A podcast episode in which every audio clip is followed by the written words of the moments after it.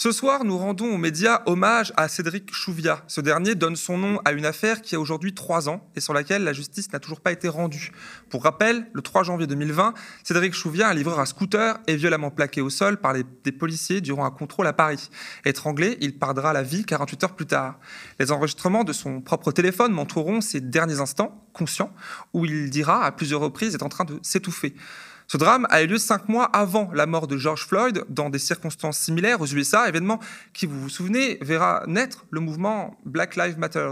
Depuis la disparition de Cédric Chouviat, les policiers mis en cause sont toujours en fonction et la famille demande une requalification des faits en violence volontaire ayant entraîné la mort.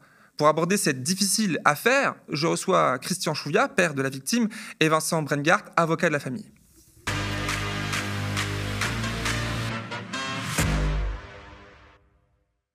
Bonsoir à tous les deux. Bonsoir. Merci d'avoir accepté l'invitation ce soir. Merci beaucoup. Alors, Monsieur Chouvia, pour commencer avec vous, je pense que beaucoup des personnes qui nous regardent ce soir, mmh. en direct ce soir, se demandent, euh, à juste titre, comment vous et votre famille euh, vous, vous allez bah, euh, aujourd'hui? Sur 24 heures, on y pense 24 heures. Moi, je me réveille le matin avec la pensée, je me couche le soir avec la pensée.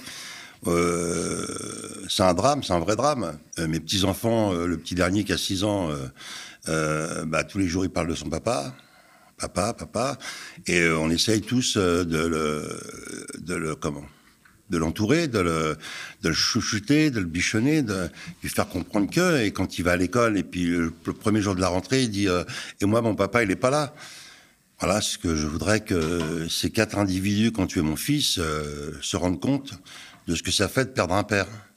Voilà, moi j'ai perdu un fils. Euh, vous, avez perdu un fils, effectivement, un fils qui, avait un enfant. Comment, comment vous gérez Cinq enfants.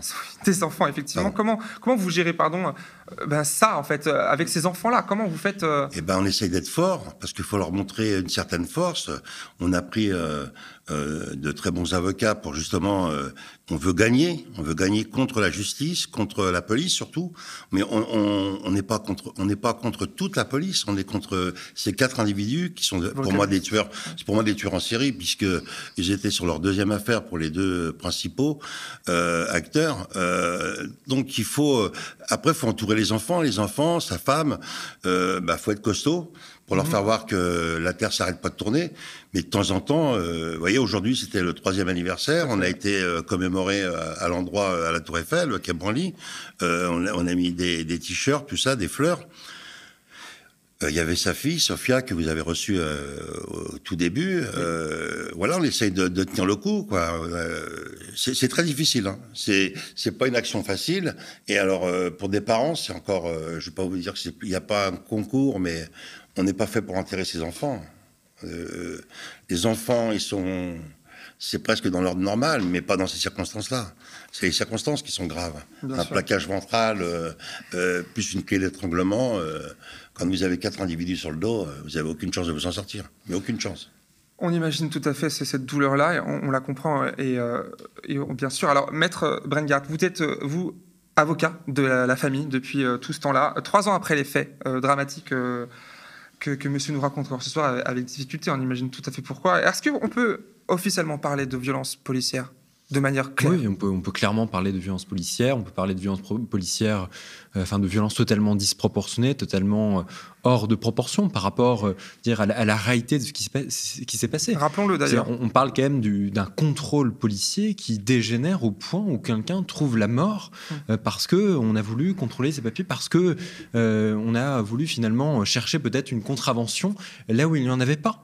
Je veux dire, il faut bien mesurer ici que l'opération policière a été déclenchée sur une base qui au départ était administrative et qui est même pas claire au, moment où je vous parle et donc qui a abouti à ce que euh, Cédric Chouviat trouve la mort avec une fracture du larynx euh, et donc euh, des faits qui évidemment sont des faits innommables et qui doivent revêtir des qualifications pénales qui correspondent à leur, à leur gravité. Alors pourquoi il pourquoi n'y a pas d'issue judiciaire Trois ans plus tard, il n'y a pas de procès? Pourquoi on en est là alors?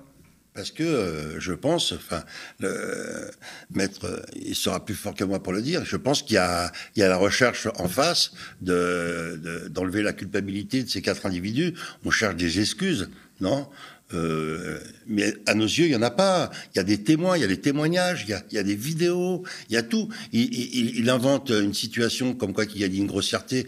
Et en, en, tout état de cause, et c'est prouvé par les, les, vidéos, tu me dis si je me trompe, Vincent, mmh. la seule personne qui est grossière, mais qui est grossière, hein, c'est le policier. Mmh, c'est lui qui est grossier. Donc je vois pas euh, euh le, le, contrôle, il est, enfin, euh, c'est un, un, un, banal, parce que mmh. je, contrôle, je, je il, aurait c'est un banal contrôle. Oui. Euh, en, en, gros, il dit qu'il est au téléphone, il a un casque, il a un, un casque avec, avec le prêt décroché. Voilà. Donc, il n'a aucune raison d'avoir le téléphone le kit, avec le kit main libre. Il n'a aucune raison d'avoir euh, le téléphone à la main. Euh, mmh. S'il veut regarder l'heure, bah, il regarde l'heure sur son scooter. En plus de ça, ouais, c'est un scandale. Euh, il a même pas de permis, mais c'est un 50 cm3, il n'y a pas de permis. Euh, vous voyez, c'est, enfin, c'est, enfin, c'est Maître, du coup, vous, vous, pour vous, pourquoi? Pourquoi, de manière claire, pourquoi il n'y a pas encore justice sur cette affaire? Beaucoup de gens se posent la question. Plusieurs, euh, il y a plusieurs paramètres. Le premier paramètre est un paramètre général euh, qui est lié malheureusement au temps de la justice. Je pense qu'il faut aussi euh, reconnaître ça, c'est-à-dire que euh, aujourd'hui, des informations judiciaires prennent en moyenne au moins euh, deux à trois ans. Après, effectivement, comme le disait aussi Christian, il y a un paramètre aussi qui est lié au fait que nous sommes confrontés à des personnes qui contestent leur responsabilité, qu'à partir du moment où il y a une contestation de responsabilité ça aboutit à ce qu'il y ait des actes d'investigation complémentaires. Maintenant, il est, il est certain aussi qu'il y a une forme de contraste assez saisissant euh, entre la, la, brutalité finalement et la simplicité aussi des faits et cette longueur de la procédure parce mmh. que on parle de quelqu'un qui est mort euh, asphyxié sous le coup euh, des policiers qui sont à l'origine de son interpellation et on comprend difficilement pourquoi est-ce que la justice a besoin de tant d'années pour pouvoir euh, documenter ce qui devrait être relativement simple parce que c'est un dossier dans lequel il y a des témoignages, c'est un dossier dans lequel il y a aussi euh, des vidéos. Je veux dire, on ne va pas disserter euh, 100 ans sur euh, ce qui s'est passé. Dire, quelle est la logique derrière ça? Est-ce que la logique, ce serait de se dire finalement, il existerait des techniques d'interpellation pour lesquelles il pourrait y avoir comme dommage collatéral le fait d'entraîner la mort de la personne? Je crois qu'il n'y a aucun espèce de régime qui se prétend état de droit qui peut euh, prétendre euh, à une telle vision euh, des techniques d'immobilisation. Donc je pense que voilà, il y a plusieurs, facteurs, mais ce qui est certain, c'est que dans l'affaire de Cédric Chouviat, on peut s'étonner malgré tout qu'il faille trois ans d'instruction, surtout qu'en plus, ce qu'on voit aussi, c'est que derrière, les trois ans d'information judiciaire peuvent in fine bénéficier aux personnes qui vont être jugées, parce que on, on en reparlera probablement tout à l'heure, mais en dépit de la demande que nous avons faite notamment au ministère de l'Intérieur, ces policiers n'ont pas été suspendus. Et on, peut penser, ouais, ouais. Voilà, et on peut penser que dans trois ans, dans quelques années, lorsque on aboutira enfin à un procès, en tout cas c'est ce que nous, c'est ce que nous demandons et nous ne voyons pas comment est-ce qu'on pourrait dans aussi échapper à un procès, eh bien on dira, ben, ce sont des personnes qui, euh, depuis trois ans, ont des vies de famille, depuis trois ans, euh, ont des exercices euh, professionnels. Voilà, euh, et, et, et, ça, je veux dire, c'est aussi une forme de géométrie variable par rapport à la justice du, du tout commun, si je puis dire, avec des personnes qui parfois peuvent être jugées euh, en comparaison immédiate et auxquelles on n'offre absolument pas le bénéfice de ces années qu'on est en train de, euh, de réserver euh, aux personnes à l'origine du décès de Cédric Chouviat. Alors là, ce, qui est intéressant dans votre réponse, c'est qu'on aussi on observe dans, dans, la pratique policière, si on peut appeler ça comme ça, euh, ben, des morts survenir ces dernières années, ces derniers mois, notamment dans les refus d'obtempérer. Il y a il y a des morts. Alors je ne sais pas si on peut faire un rapport direct avec l'affaire de M. Chouviat, mais il y a aussi euh, cette, cette, euh, cette, euh, cette, avancée sur la défense de la police, de l'outrage à agent. Il y a aussi ça qui est très avancé, comme cette infraction, cette, ce délit qui est, on le voit, fort protecteur pour les agents de police. Mmh. vous en parlez dans, votre, dans un des ouvrages qu'on avait, on a pu d'ailleurs vous inviter à ce moment-là ici. Je l'avais sur moi tout à l'heure. Malheureusement, je peux plus, à moins qu'il passe à l'écran à ce moment-là, je ne suis plus sûr, mais vous parlez des violences policières.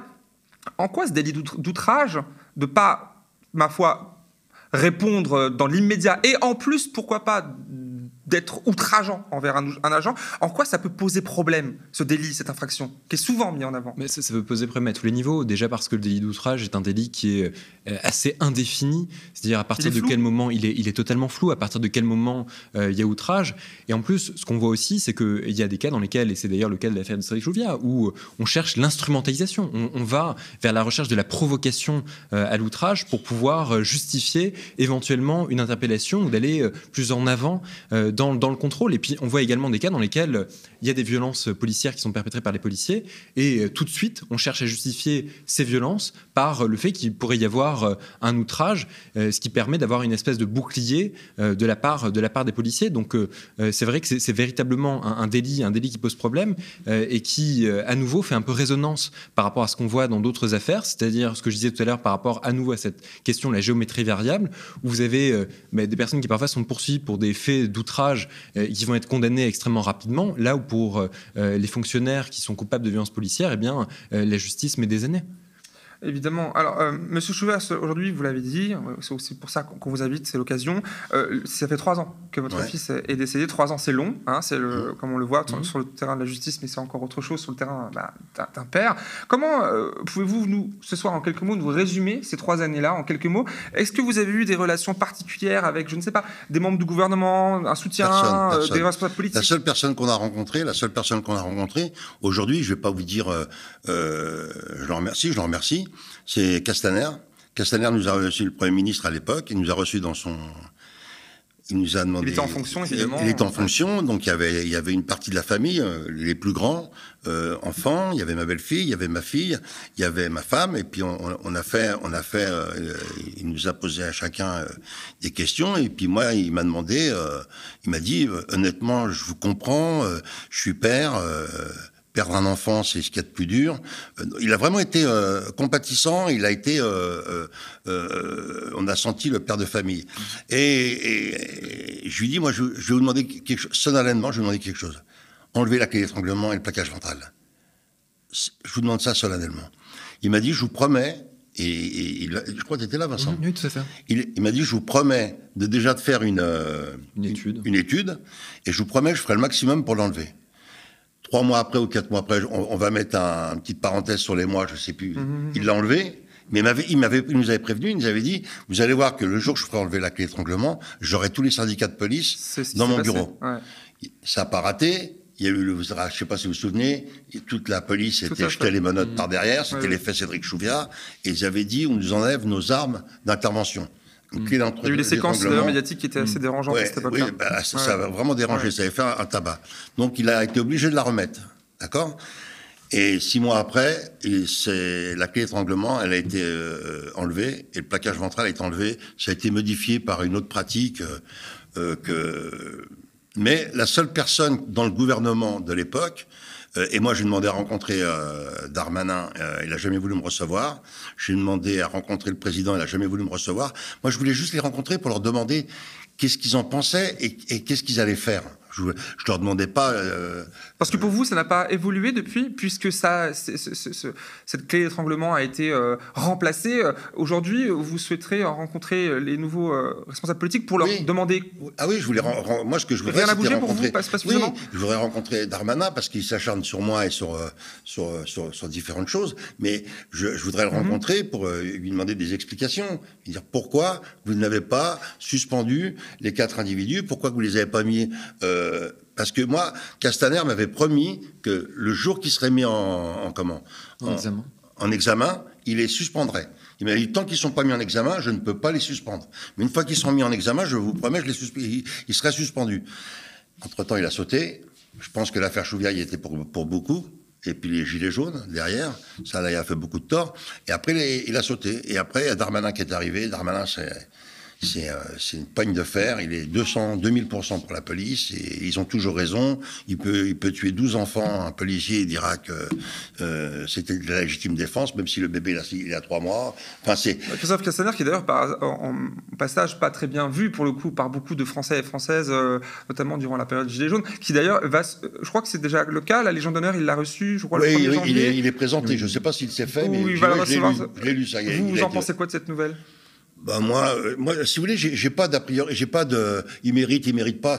Euh, toutes les légions d'honneur, ça me regarde pas qui les mérite, pas. Moi, ça avait beaucoup, je vous pose l'exemple, ça avait beaucoup réagi sur les réseaux. Euh, ouais, bah moi, moi personnellement, personnellement, il a été, il a été correct avec, la famille Chouviat. Donc je vais vous dire, est-ce que le fait d'avoir été correct avec la famille Chouviat, il mérite la légion d'honneur? Ça fait un peu hypocrite, oui, j'en sais rien. J'en sais rien s'il la mérite. C'est pas, et c'est pas à moi de juger. Je pense qu'il y, y, a des gens plus, plus qualifiés pour juger ça. Mais, euh, moi aujourd'hui, il m'est arrivé quelque chose de grave, c'est que voilà, on m'a enlevé le, on une partie de moi, une partie de mon corps, une partie de mes tripes. Et aujourd'hui, j'ai cinq enfants en héritage, et je vais vous dire que c'est, pas tous les jours facile. J'imagine. Est-ce que vous avez quand même espoir maintenant que la justice se fasse encore? Alors moi, honnêtement, sur la justice, euh, on pourrait presque vous dire que la justice, c'est ceux qui préparent le, le, le jugement. C'est Mhm. pas eux qui vont juger. Hein, je dis pas de Mhm. bêtises, c'est ça. hein. Oui, tout à fait. Oui. Oui, c'est au stade Eux, de ils préparent. l'instruction. eux, Oui. je- On a l'impression qu'ils sont en train de préparer un bon dossier. On a l'impression Mm. qu'ils vont quand même euh, dans des recherches euh, Mm. approfondies. On a, on a l'impression qu'ils sont pas convaincus qu'ils ont raison, les policiers. Ils prennent leur temps, Ouais. peut-être, pour établir un, un dossier plus confortable. Le temps, vous avez parlé du temps long tout à l'heure. Est-ce que vous, là, est-ce que vous pouvez nous, nous annoncer ce soir des, des, euh, des choses que vous avez prévu d'entreprendre sur ce terrain judiciaire, justement, maître euh, c'est difficile de, de vous annoncer les choses puisque de fait le dossier est couvert par le secret d'information judiciaire. Maintenant, ce que je peux vous dire, c'est qu'il est euh, normalement en voie d'achèvement. C'est-à-dire qu'on attend maintenant les derniers actes d'instruction euh, et on espère que ce dossier pourra enfin se clôturer, peut-être euh, au premier semestre 2023, euh, pour que euh, ça puisse aboutir à un renvoi devant euh, une juridiction de jugement. Mais en plus, euh, avant ça, il y aura tout un débat aussi sur euh, la qualification. D'ailleurs, vous parliez tout à l'heure de avec, avec Christian de, euh, des résultats et des conséquences que ça, ça ait pu avoir. Bien sûr. Euh, de, de fa- de façon générale, il est tout à fait stupéfiant de constater que, en dépit du décès de Cédric Chouviat, ça n'a pas abouti à une démarche extrêmement claire de la part du gouvernement et du ministère intérieur sur la question des Ouais. techniques d'immobilisation. Ouais. C'est-à-dire qu'au moment où je vous parle, moi, je- je n'ai pas de clarté sur ce que peuvent être ou non des techniques d'immobilisation euh, réglementaires et autorisées, comme je n'ai pas de clarté sur euh, les exercices auxquels seraient astreints des policiers, parce que on peut voir éventuellement qu'ils peuvent être euh, formés à telle ou telle technique d'immobilisation. Mais qu'est-ce qui nous permet de dire qu'ils ont, euh, je ne sais pas, tous les six mois, tous les, tous les ans, euh, la possibilité de pouvoir euh, s'exercer euh, sur ces techniques d'immobilisation? Aucune. Alors que vous comparez par exemple avec euh, l'usage des armes, même si c'est complètement dérisoire, on sait qu'ils sont tenus par exemple de tirer 30 cartouches par an. Rien s'agissant des techniques dire, Rien s'agissant des techniques co- Ils le font un peu au feeling, enfin, c'est un peu ils, ça. le, ils font, complètement au feeling, sauf qu'en fait, ce sont des techniques dont on voit qu'elles peuvent être mortifères. Comment est-ce qu'on peut accepter que une technique mortifère soit en fait le fait d'une appréciation discrétionnaire euh, de la part de l'agent? Je crois que ça, c'est insupportable. Donc, euh, premier temps, c'est vrai que c'est véritablement une source d'insatisfaction d'un point de vue politique, d'un point de vue général, et j'espère en tout cas de ce point de vue que le procès pourra permettre enfin d'avoir euh, ce débat qui est nécessaire, et aussi de demander un peu plus de courage de la part de notre classe politique, parce que euh, tout à l'heure, euh, Christian le disait, c'est vrai que euh, lorsqu'on a été reçu par euh, M. Castaner, il a plutôt été cordial avec la famille. Sauf qu'en fait, ce qu'on attend de lui, c'est pas d'être cordial. Tout à fait. J'essaie d'avoir une correspondance entre ce qu'il peut dire dans, dans le cadre d'un entretien quasiment informel, qui est une traduction politique. Mhm. Et, et même par rapport, je veux dire, je pense que de ce point de vue, cette, cette récompense à la Légion d'honneur, c'est une récompense pour des services, pour sa loyauté, pour des Tout services, fait, ouais. pour des services rendus. Donc malheureusement, il y a un échec de ce point de vue politique. Et après, pour l'instant, il y a un échec, si je puis dire, judiciaire, où on se retrouve aujourd'hui avec une qualification un peu à minima, parce que on parle d'un homicide involontaire. Il y a une demande de la famille hein, de, de requalifier les faits Oui. Mais évidemment, Oui. parce que en violence volontaire ayant En entraîné violence la mort. volontaire, oui, puisque à un moment donné, il y a, il y a un des un des comment des quatre euh, agents qui est sur le qui est, qui est sur son dos, donc euh, comment euh, euh, l'autre lui fait sa clé d'étranglement, et puis il y, a- il y en a un qui est sur son dos, et à un moment donné, il y en a un, on l'entend, il dit bon c'est bon, arrête maintenant. Mais l'autre il continue. Donc il a, une intention de tuer. Il, est, au bout de sa, il, va jusqu'au bout de sa haine. Et euh, pour euh, avoir été traité de clown, et le deuxième mot, je me rappelle plus ce qu'il dit, euh, mais je lui dis, s'il va à Sarcelles, celui-là, c'est pas clown qu'on va y dire.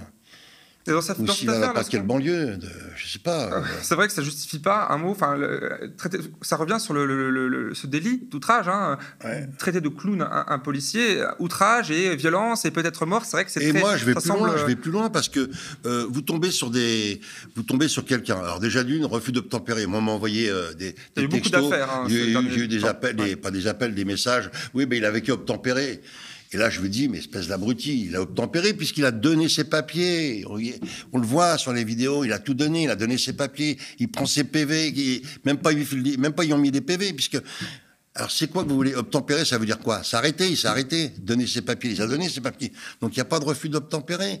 Donc c'est, moi je pense qu'à un moment donné, euh, Pérez, il a explosé.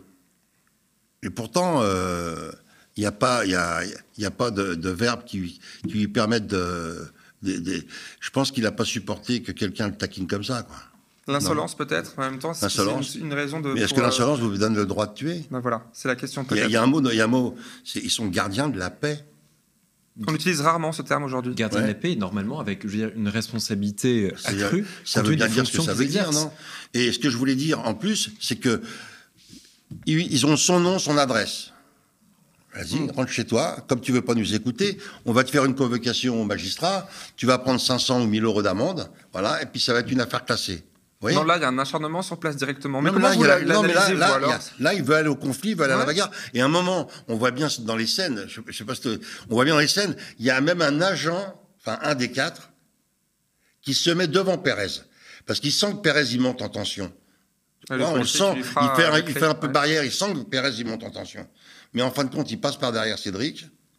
Cédric le voit pas, il passe par derrière, il fait la clé d'étranglement. Et là, c'est fini. Là, C'est révélateur ce que vous racontez là. Vous Non, le racontez parce que vous avez non pas été présent, mais les images. Les images qui montrent ça. Dans cette affaire, on apprend aussi, enfin on apprend, on, on- on- on le revoit de nouveau que la vidéo amateur, pour le coup, Ouais. est souvent cruciale, vitale Mhm. pour la manifestation de la vérité, chose que euh, bah, qu'on observe dans bien des affaires, hein, mêlant les policiers, mais pas que. Profitons peut-être euh, euh, de l'occasion ce soir pour euh, éclaircir ce point. A-t-on toujours le droit de filmer la police? Oui, je veux dire, On en doute c'est- depuis les c'est un droit, débats, c'est hein. un, c'est un droit citoyen. C'est vrai qu'en plus, on le voit dans l'affaire de Cédric Chouviat, où effectivement les vidéos ont été complètement déterminantes, parce que on peut penser que la réaction euh, judiciaire de rapidement d'ailleurs ordonner l'ouverture d'une information judiciaire est aussi la conséquence de l'existence de vidéos de personnes qui ont pu euh, assister aux faits, et que si nous n'avions pas eu ces vidéos, probablement que ça aurait été parole contre parole. Mais Là, opposer la parole d'un ouais. défunt Mhm. euh, avec la parole de plusieurs policiers qui ont en plus la possibilité et le temps de se mettre d'accord euh, sur leur, dé- leur déclaration. Ce qui, là encore, vient accroître 6 euh, heures, ils ont mis, pour l'asymétrie. ils ont mis 6 heures pour nous dire où il était Cédric. Parce que Cédric, il, a, il, a un sco- il avait un scooter géolocalisé. Moi, tous mes scooters, ils sont géolocalisés. Donc, je sais où il est, le scooter.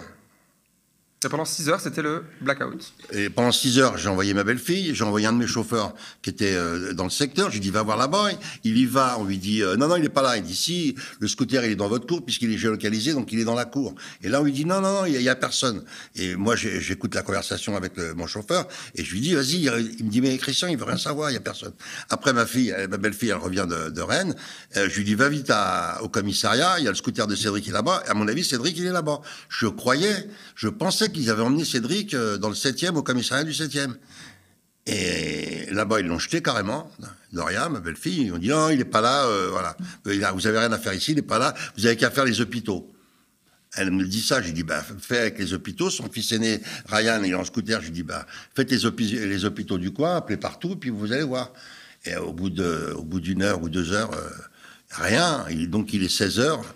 Je lui dis, tu retournes au commissariat, je l'engueule. Je fais, tu retournes au commissariat, tu te couches de- devant la porte, tu te mets à plat ventre par terre et tu leur dis, voilà, je bougerai pas de là. Et là, ils ont déployé le tapis rouge. Il était là. Il Ouais. est- Non, il n'était pas là, il était. Il était, était hôpital, je veux dire, euh, les- les policiers en et là, question étaient, Là, euh, ils, ont, ils, savaient ont, là. ils ont Ouais. raconté tout un film, toute une Ah, voilà. histoire qui est rocambolesque. Mhm. Ils ont dit, ouais, il a fait un malaise, il est tombé par terre. Après, on, l'a, on y a fait un massage. Mais bon, euh, Des heures se sont déroulées, effectivement, il y a, ce- il y a cette 6 heures. possibilité. euh, là, 6 heures entre le moment, policiers. Ouais, entre bien le sûr. moment où ils l'ont tué. Parce que Cédric, il n'est pas mort le 5 janvier, il est mort le 3 janvier. C'est ça, tout à fait. Voilà. 40 heures plus tard. Et ils ont mis plus de 3 minutes pour le, pour le réanimer. Un cerveau euh, sans oxygène pendant 3 minutes, euh, le cerveau, il est mort. Et au bout de 3 minutes, ils l'ont repompé, mais ça n'a rien démarré. Et ça, ils l'ont redémarré juste euh, mécaniquement à l'hôpital pour faire. euh, Parce que la démarche, là, je crois, tu me dis si je me trompe, quand on est mort sur la voie publique, c'est pas pareil que quand on meurt à l'hôpital. Oui, C'est quoi la différence justement Puisque là, voilà, a été avancé depuis le temps qu'il avait eu des antécédents, qu'il n'est pas mort sur, sur les coups des policiers, qu'il est mort à l'hôpital, peut-être suite à ces, à ces antécédents-là.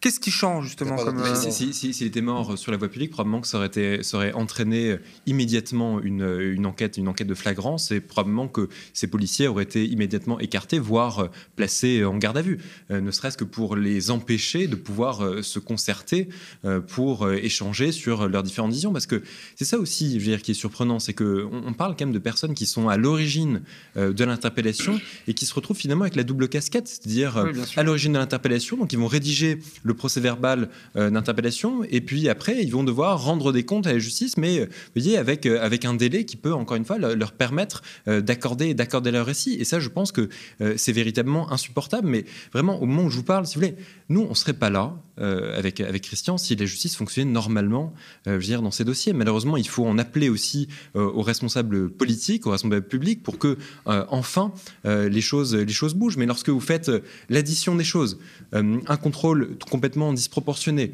une absence de clarté sur le cadre réglementaire dans lequel ne serait-ce que la clé d'étranglement a pu être utilisée, une absence à ce stade en tout cas de détermination claire sur le fait que de toute façon il n'aurait pas pu et pas dû agir agir de la sorte. Dire encore une fois, il ne faut pas trois ans d'information judiciaire pour se dire que jamais il n'aurait dû y avoir euh, de décès. il faut sanction. Et, de la même manière, simplement sur, enfin, sur, l'homicide involontaire, l'idée de l'homicide involontaire, c'est que vous entraînez par accident aussi la mort d'une personne, par négligence ou par imprudence. Mais lorsque en fait vous exercez une violence volontaire et que cette violence volontaire est à l'origine du décès de la personne, Comment est-ce qu'on peut associer l'homicide volontaire de la violence qui aboutit au décès? Moi, je crois que, je veux vraiment, d'un point de vue juridique, c'est complètement contre-intuitif. Et j'espère en tout cas que euh, ça pourra permettre une requalification au stade de la fin de l'information judiciaire euh, au moment où les policiers seront envoyés. Alors, pour élargir un peu et pour finir un peu pratiquement notre, notre entretien, pour élargir un peu le, truc, comme je dis dans l'intro, euh, ce drame intervient en, France cinq mois euh, avant un autre drame hein, qui a fait date aussi, euh, cette fois survenu lieu aux USA, le décès de George Floyd, suite auquel le mouvement Black Lives Matter apparaît, hein, évidemment.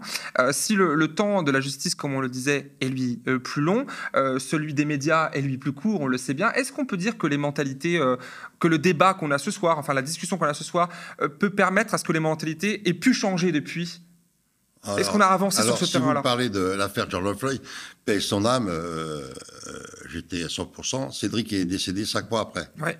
Hein euh, vous avez vu le tabac que ça a fait sur la planète, George Floyd, un, noir américain, noir africain.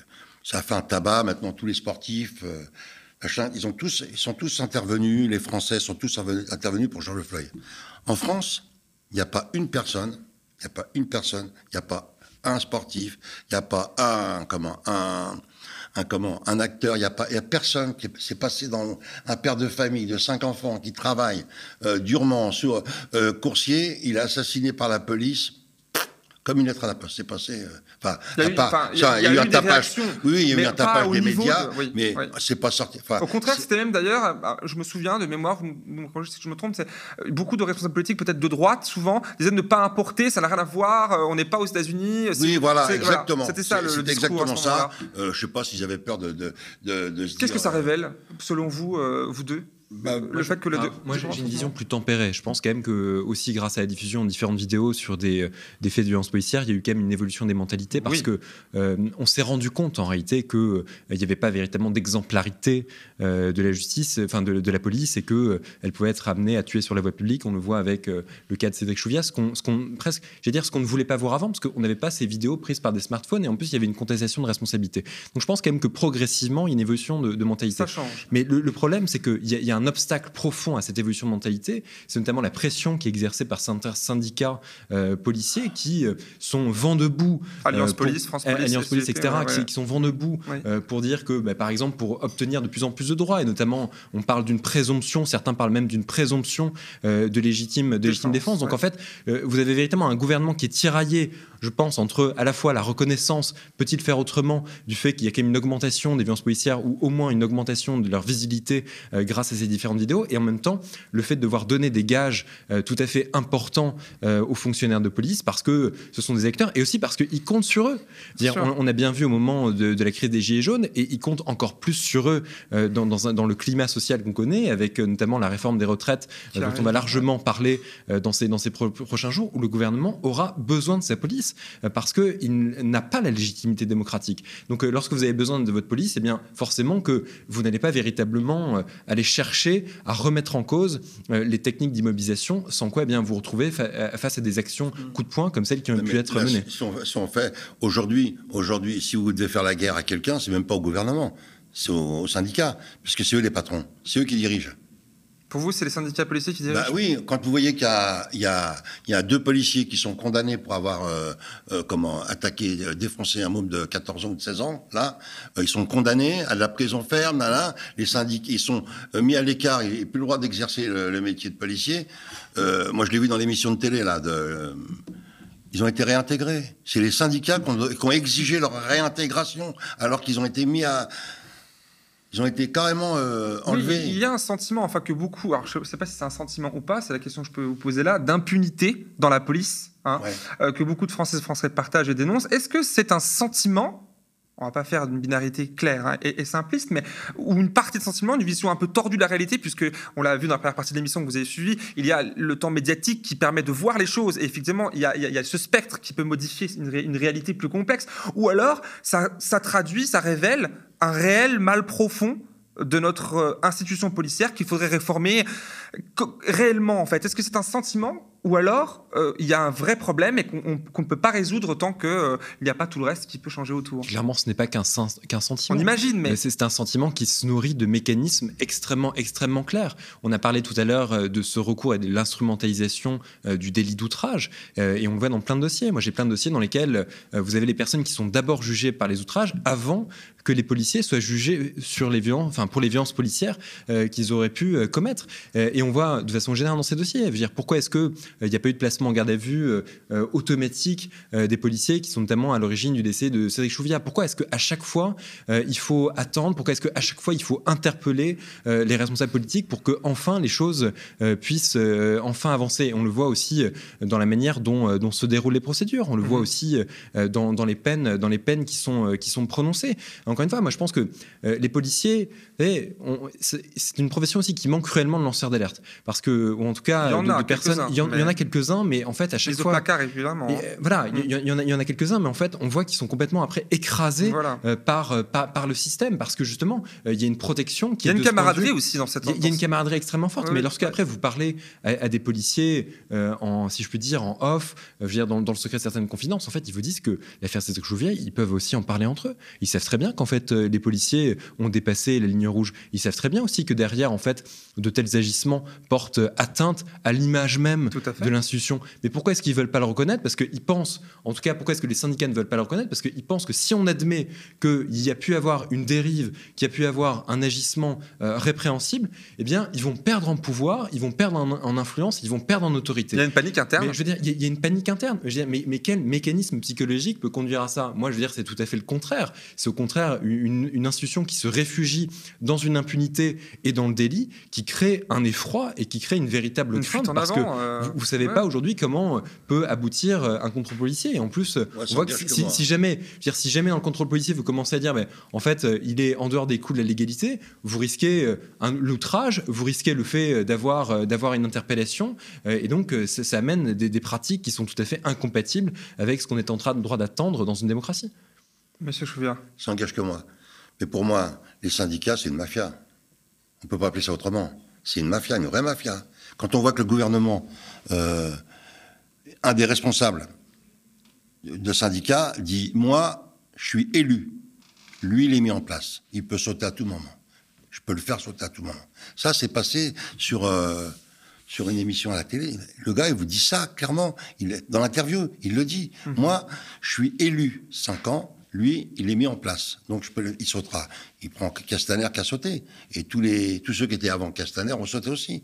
Donc, c'est un an, deux ans. Là, le seul qui tient le coup, c'est parce que euh, il suit, le, il suit euh, Macron et qu'il a une, main- une main de fer. Donc, euh, lui, il sait qu'il sautera pas. hein. Il était ministre du budget, maintenant non, non. ministre là. Et la prochaine fois, il, il cherche la présidence, je pense. Alors, pour finir, vous, publiez justement une tribune euh, hier dans, Libération appelant le ministre de la Justice, Dupont-Moretti, à, à, réhumaniser euh, la, la, justice. En quelques mots, euh, pour terminer, expliquez-nous. Mais en quelques mots, on voit que véritablement la justice est en état de crise.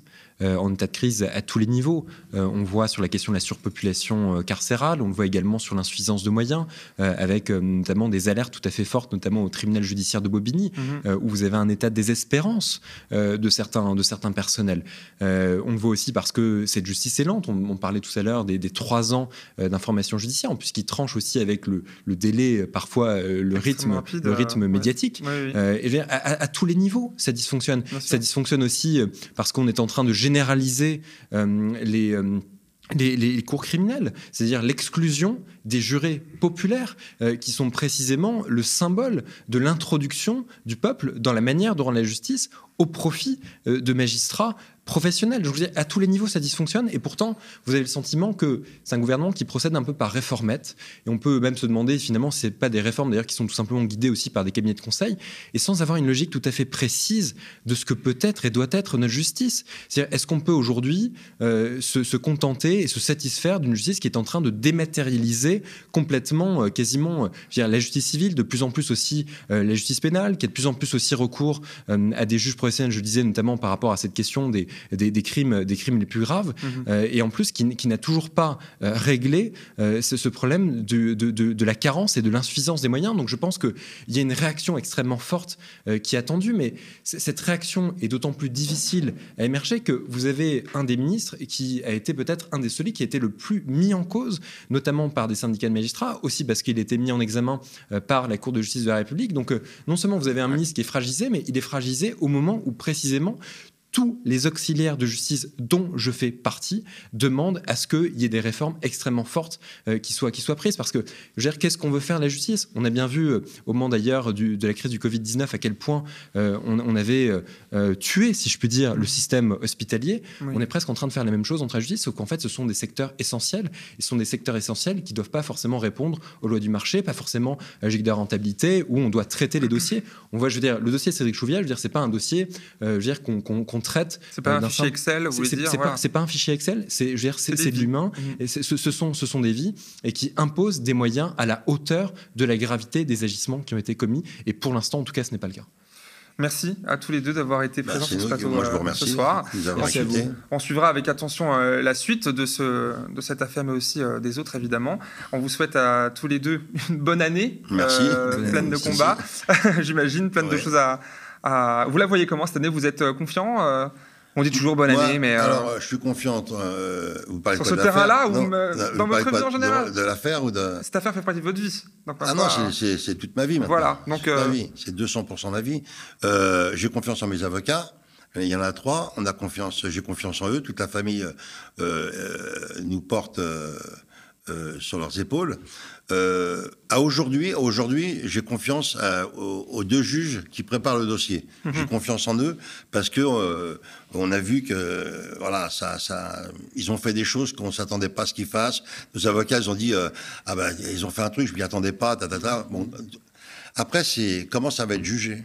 Après, c'est. Ça, c'est la partie de l'inconnu. Mais on voit la partie Il y a beaucoup d'humains. Et la justice, comme c'est très justement euh, rappelé, c'est un service public euh, qui doit euh, être vu comme ça. Et, ce que je voulais dire, ce que je voulais dire, c'est que notre famille n'a pas de haine envers la police je le dis à chaque. C'est bien de le rappeler, mais. Non, mais à chaque interview, je le dis parce que. On pas le voir, ce serait euh, hypocrite. On n'a pas de haine. Moi, quand je vois un policier qui me demande mes papiers, je suis pas tremblant, je dis pas, ça y est, je. Non, je. vous comprenez que beaucoup, euh, ce qui sont bonus, mais euh, que des, gens sont tremblants aujourd'hui. Bah, je sais pas ce qu'ils ont quelque chose à se reprocher. Vous pensez ça Ouais. Moi, je, j'en veux, j'en veux, j'en veux à tous les tueurs d'enfants Mhm. dans la police, quel qu'il soit. Il y a des, euh, enfin, je vois comment ils tirent dans les voitures, euh, ils peuvent tirer les pneus, ils peuvent. Enfin, aujourd'hui, il y a des abus dans, tout, et il y a quelqu'un qui a dit euh, aujourd'hui, ils ont le droit, ils ont le permis de tuer. Oui, ça a été dit. Ça a été dit, je le reprends, ils ont le permis de tuer. Voilà. Donc dans l'affaire de Cédric, c'est les quatre individus qui ont tué mon fils à qui j'en veux. Voilà. Ça, Et la police, j'en veux pas. On a entendu votre message. Euh, merci beaucoup encore une fois à tous les deux et euh, peut-être à très bientôt pour euh, la suite.